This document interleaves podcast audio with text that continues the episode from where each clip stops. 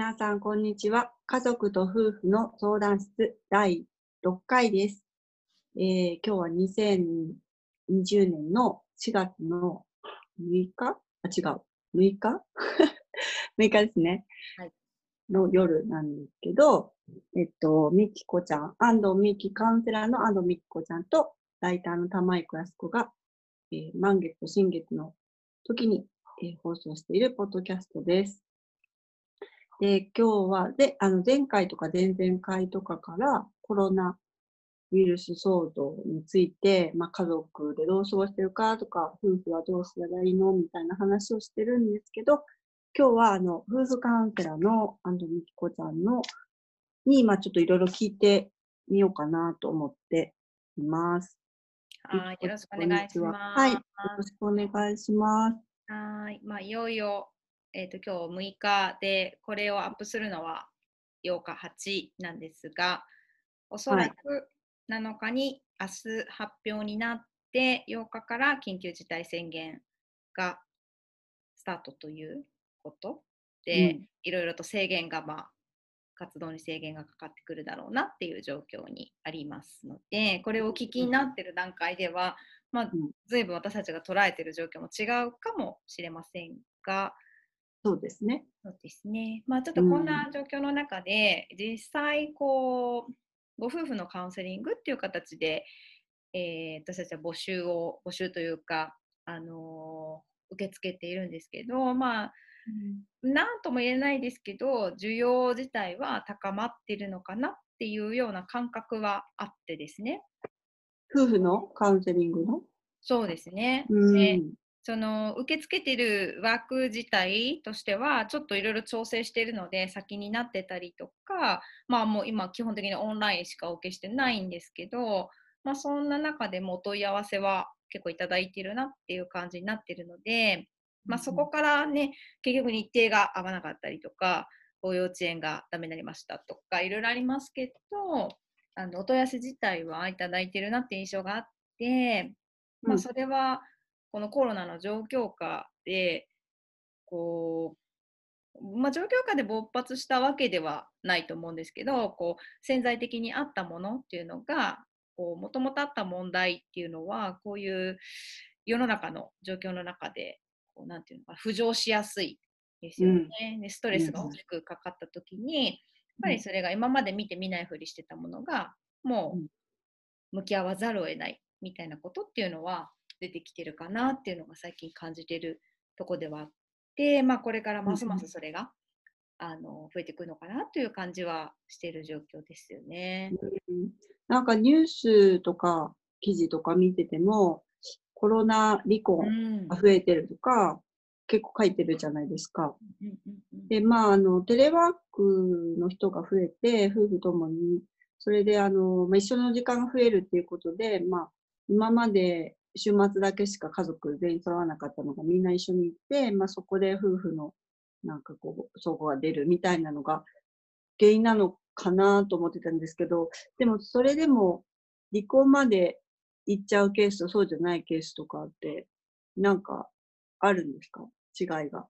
うん、そうですよね。その実際、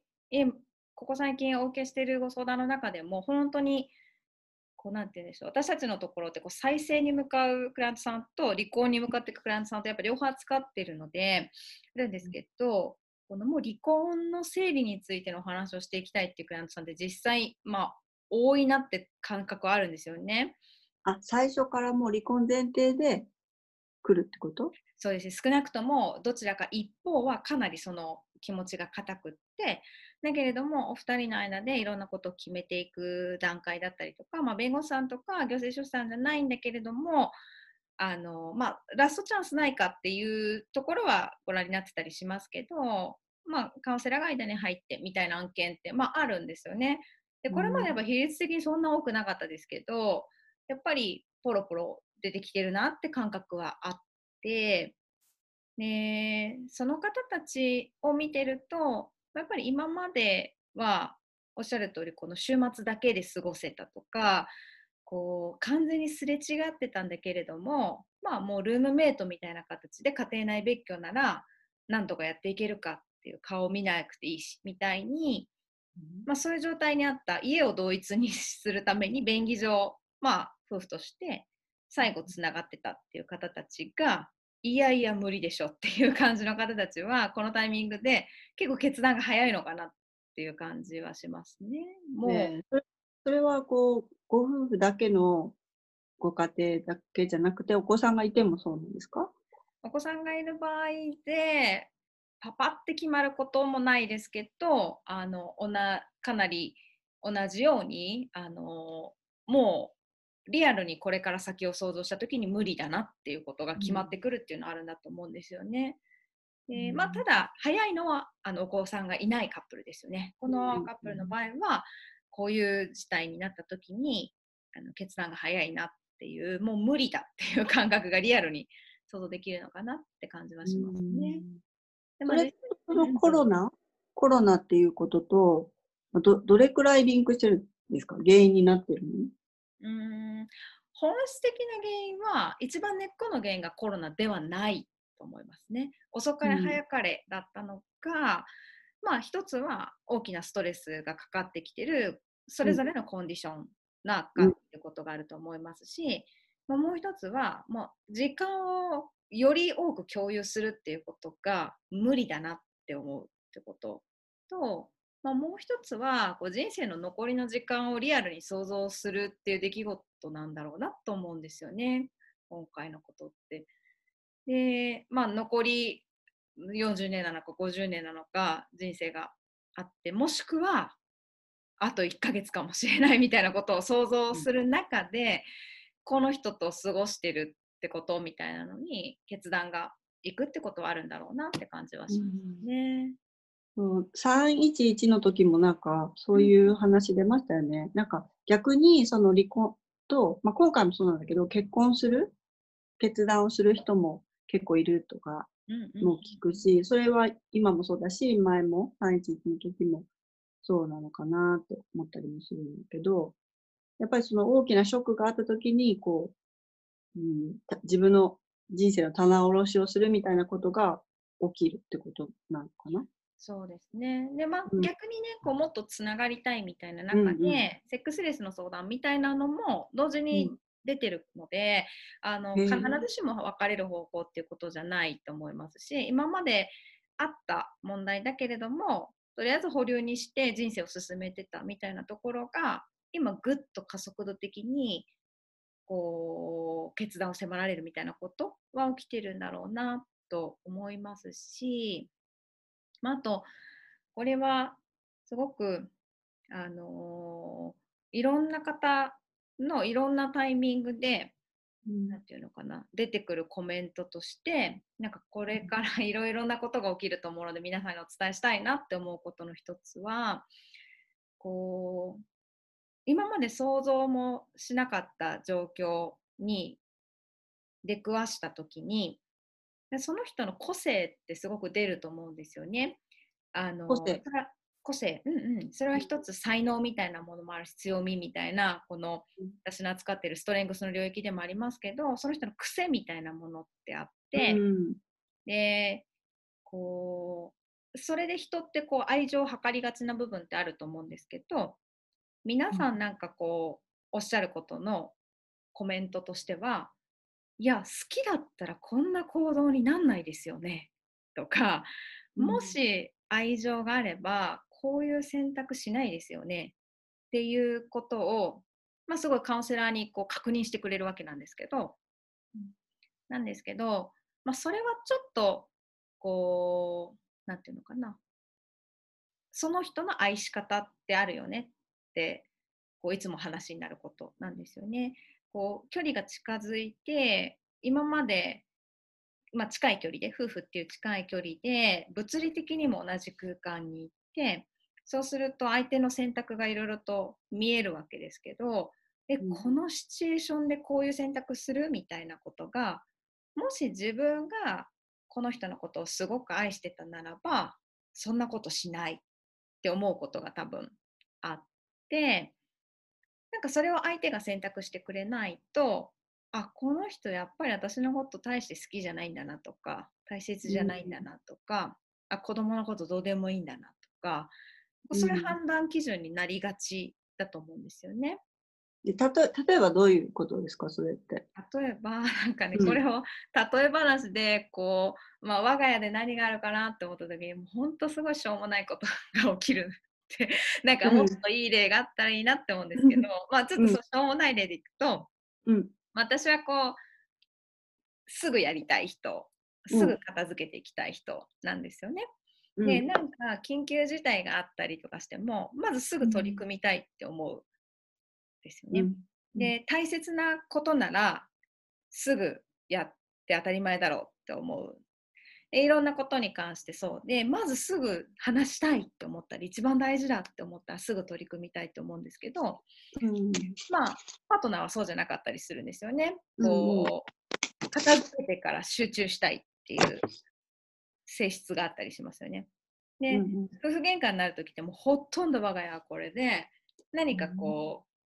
子供があおむつ変えてほしいとかミルク飲みたいって泣いてるとか、なんか緊急事態みたいな感じで1歳の子がなってると、うん。まあ、すぐやってよって感じになるわけですよね。で一緒の空間にいて、あの気づいてるんだったらすぐやってよってうん。私はなるんですけど、うんそれはなる。なるよね。なるやりますよね。そうでも、なると思うじゃないですか。うんだけど彼としてはその間何かやってることがあったら例えば洗い物してるとか,、うんなんか何か他の頼まれ事してるとかあると、うん手をなかなか止めれないんですよ。うんでこれをえでおむつはさ最優先事項でしょ？って思うじゃないですか。だけうんど、彼にとっては最優先に置かれないわけですよね。うーんそうって思うじゃないですか。そうそうでうんもこれがもう我が家の常のけん喧嘩っていうかそうまあ喧嘩ですね。あのうんいやいやいや今やってよみたいな。うんいや次やるからっていう彼。でうんまあこれはそうおっしゃる通り私はおむつは最優先じゃないかといまだに戦ってますけどこほとんどこういうこのし私にとってはね私の事例はちょっとしょうもなすぎるかもしれませんけどご夫婦で起きてることってこのことがすごい多いんですよね。うん。でうん私だったら大切な子供だったりとかもしくはこう愛する妻のリクエストなんだったらうん。やるじゃん優先順位も高いじゃんって思うわけですけど、うん。彼としてはそうやってやることが愛情表現だっていうふうには彼の価値観としてはないわけですよね。うんでまあもう頭では私にとって大事だっていうことは知っているから、うんこうせめぎ合うみたいですけど多くの場合はこれも分かってないことが多いですよね。うんで、まあ、本当にこれをやってる場合が多いし皆さん表面化してる問題は違うんだけれどもほとんどこのことをおっしゃってるですよ。ね。ねそれがさそのこの緊急事態においてすごく強く出ちゃうってこと？えー強くも出ますしいつものパターン以外で出ますよね。うん。いつものこと以外の話し合いになったりああうんうん。例えば私だったら、うん。みたいな状況だとまあ明後日から保育園がどうもないぞってなった時うん。に、えじゃあうん。どっちがどういうふうにお休みにする？みたいうん。な話が絶対出ますよね。うん。だったらうん私だったら対等さを持っていってうん。こう子供のことを最優先に考えるんだったらこういう判断基準だろうなって思うことがうん。お互いにまあ違ったりしますよね。うんだけどこういう選択って普段なかなかルーティンの中では出てこないじゃないですか。うん。なのでそれがあらわになった時にあやっぱりこの人とは合わないみたいなことがうんあの出てくる。で今までだとそれにまあ目をつぶって、まあ、生活日々があるのでやり過ごしてるなみたいなことあるかもしれないんですけどああもう耐えられないわっていうのがそもそもこのストレスのコップが他のことでいっぱいになってる中にドバドバってくるみたいなのはあるだろうなと思うんですね。うんそれなんか夫婦じゃなくてもその今すごいストレスがかかってていろんな決断をちっちゃなことから結構大きなことまで決めなきゃいけないじゃないですか。でも例えばうちは例えば小学校が今日から始まったけどい行かせないとかさ道は行かせなかったんだけど、そういうのをたまたま夫と私の意見はあ一緒だったから、まあ行かせないよね、うん、それはそうだよねっていうので終わって、あとは子供にどう説明するかっていう話だったんだけど、それってすごい重要なことって2人とも思ってて、だけどもし意見が違ったら、違う友達もいっぱいいるけど、うんうん、そのその人たちにとってはその選択っていうのはちゃんと考えてそうなわけじゃないですか。だから価値観の違いで、それが夫婦内で起きたら、えらいことだっただろうなって思うと、ゾッとするんだよね。そうですよね。うん、本当にそういうトピックスで、かつ、お互いに違う意見があって、当然だよね、うん、じゃあ納得いくところまで調整できるところまで話し合おうってスタンスがあればどうなったとしても、まあ、ある程度感情面を超えていけるじゃないですか。なんですけど、うん、お互いにこう例えば何て言うのかな。子供のことを思って愛情があるなら休ませて当然じゃんっていう。なんであなたはそう考えないの？っていう自分基準がえ絶対正しいしスタンダードっていうのがなぜか他人だったらあそういう考え方あるよねってできるんですけど、うんうん、そこの境界線がすごく曖昧になるのが夫婦ですよね。私が考えるように同じように考えてくれない、つまりこう愛情が足りないってことだったりとか、まあ、この人との価値観は合わないっていう判断になっていたりするんだと思うんですよね。うん、まあ、価値観はま合えばいいですけど合わなくて当然だったり違って当然なんですけど、はい、その前提から、ある程度尊重し合いながらただすり合わせたり話し合ったりできるかがこうメインテーマであって。いやできないよね できないですよね。そんな重要なことだったら。重要だと思ってることだったら、うんうんうんうん。そうだからそういうことが浮上するっていうのがこのコロナですよね、そうですね。だってもうすぐおむつ変えてくれないってだけで本当もうやっていけないかもなっていうぐらいイラつくのに もう命がかかることをどうするかみたいな時にあまりにも違うってなるともうやっぱこの人とやっていけないしもうここで離れようかなって思い始めますよね。うん、うん。うん、でもまあみきちゃんとしてはそのカウンセラーとしてはまあちょっと待ってねっていう気持ちがああるんですか？そうでもそこで、うん、そのあまりにもその相手もそう考えて当然だっていうフレームは、うんうん、ちょっと待ってほしいなと思います。うん、そこが揉めるのは当然だと思うんですよね。で揉めるまで言ってたらいいんですけど、うん、こすごく伝えたいなって思うのは相手が全然違うその価値観を持ってた時にすごくがっかりしてこの人はもう私のこと愛してないんだっ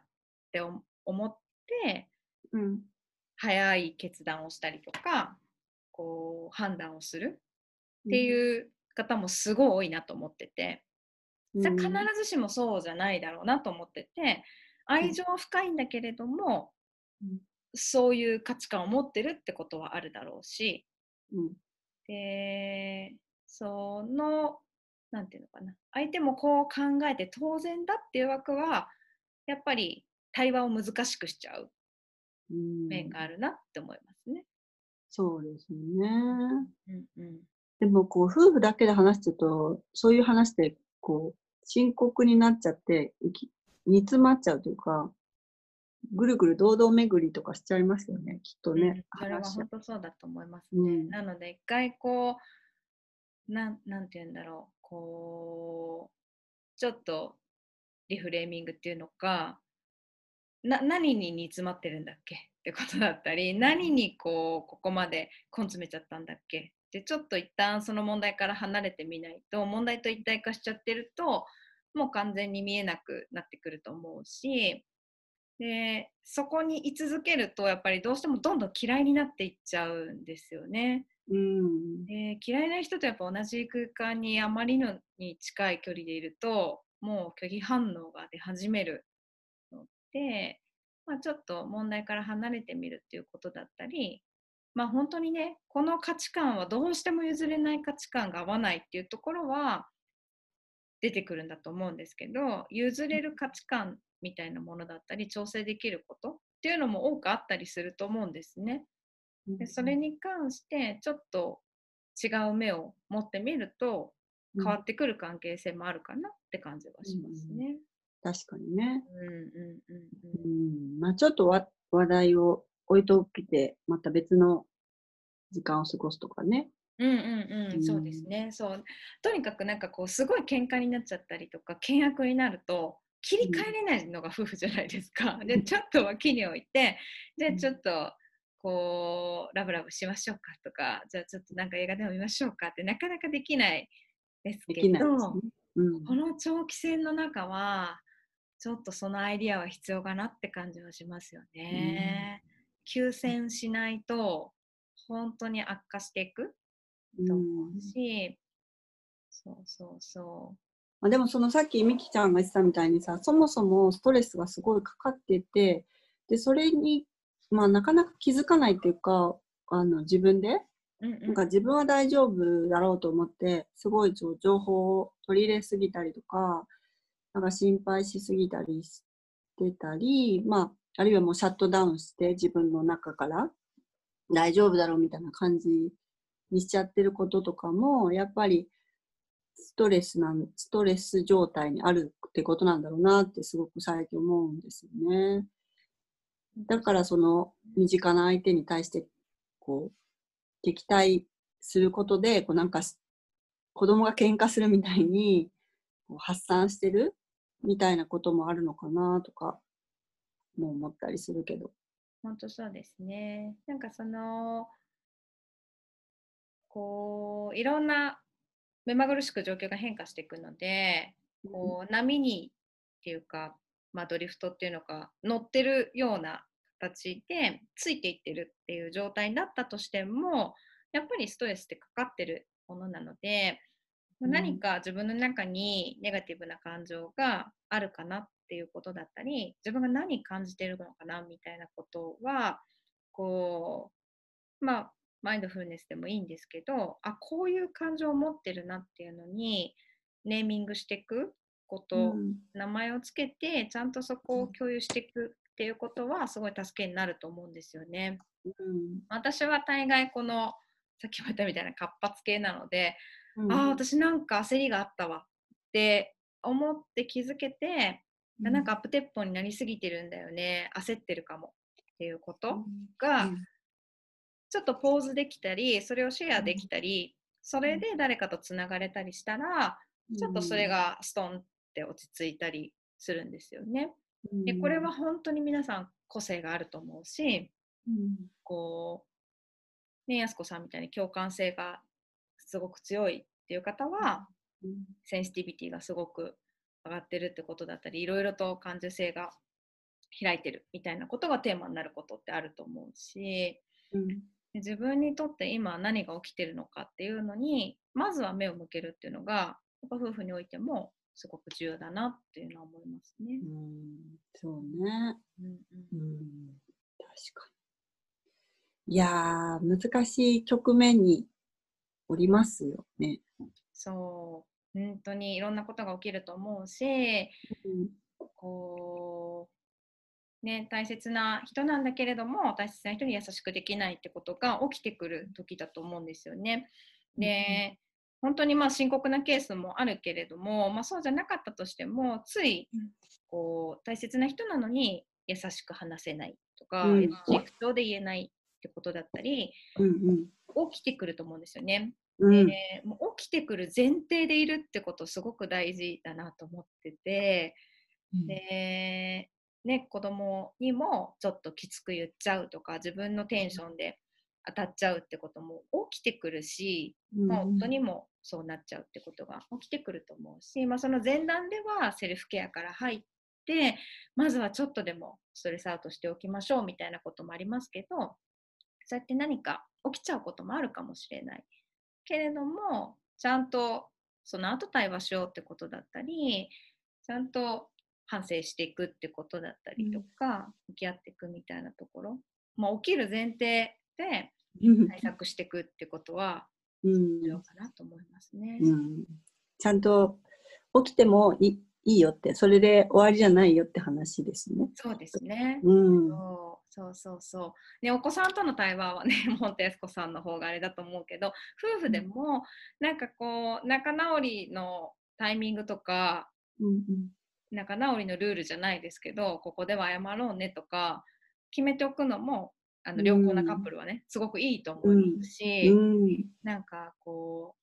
まあ、二晩は持ち越さないようにしようみたいなことだったり どっちがどう謝るとかでも何でもいいと思うんですけど、うん、起きるっていう前提にいないとえ私たちはすごくうまくいくと思ってたのにこんな言い方された、うん、みたいなことで、うん、ここからガタガタと崩れちゃうのはすごいもったいないかなって感じはしますね。なるほどね。